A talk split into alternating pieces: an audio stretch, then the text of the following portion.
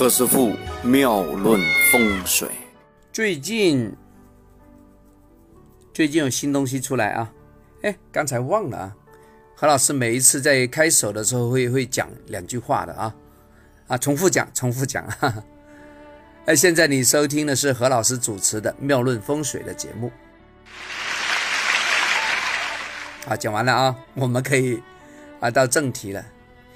哎，何老师每一次呢？在做那个演播的时候呢，都非常着急啊，因为呢，精华已经出来了啊，我照着上边呢做一个发挥，在讲的时候呢，有时我会忘词啊，啊，大家多多包涵，因为呢，我也不是专业的做主播出身呢，咱们是半路出家，所以能够把这个道理讲清楚已经非常难得，大家要在我的节目里面要点赞才行啊。你的你的表扬是我努力的前进的唯一的鸡汤啊，哼 打打鸡血用的啊鸡汤啊。好，我们接着讲啊。呃，这阵子那个电子设备啊啊便宜了，其实不是便宜了，是那个苹果的 iPad 啊没有对手。如果是 iOS 系统只有他家，安卓的也有些平板，但是好像都不是太好啊。为啥呀？可能是因为那个 software 的缘故，也有可能是应用场景不够多，所以你看那个 iPad 都打着一个叫什么生产率工具来做卖点呢？但其实我发现呢，用那个东西不是说不行啊，而是有一些在图面上啊，在那个文字上的那个处理，还真的没有电脑那么方便。不过他现在出了手写笔，这个手写笔就方便很多了啊。大家也不妨玩一玩。哎，何老师是讲风水的，怎么突然讲这个手写笔啦？其实要讲讲手写笔。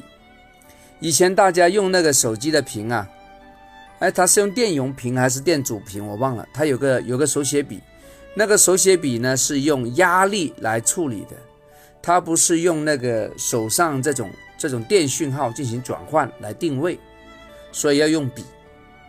其实呢，我我也蛮建议大家用笔，为啥？因为用笔的话呢，你就用到了手指的握持的动作。手呢，其实呢是跟什么相关？跟木相关。多运用那个木呢，人会比较聪明啊。所以你看，写毛笔字的人呢，你别说他还还真的比较聪明啊。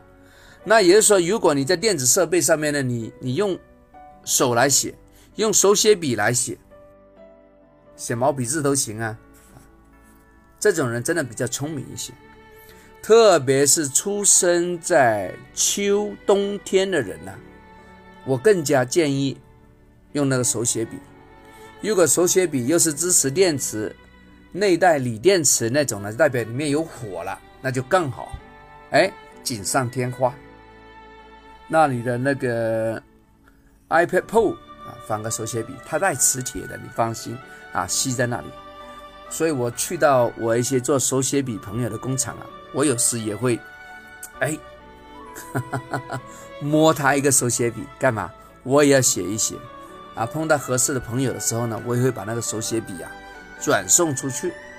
送手写笔就是送木啊，木头的木，五行要木的朋友，你要多写字，书法，好不好？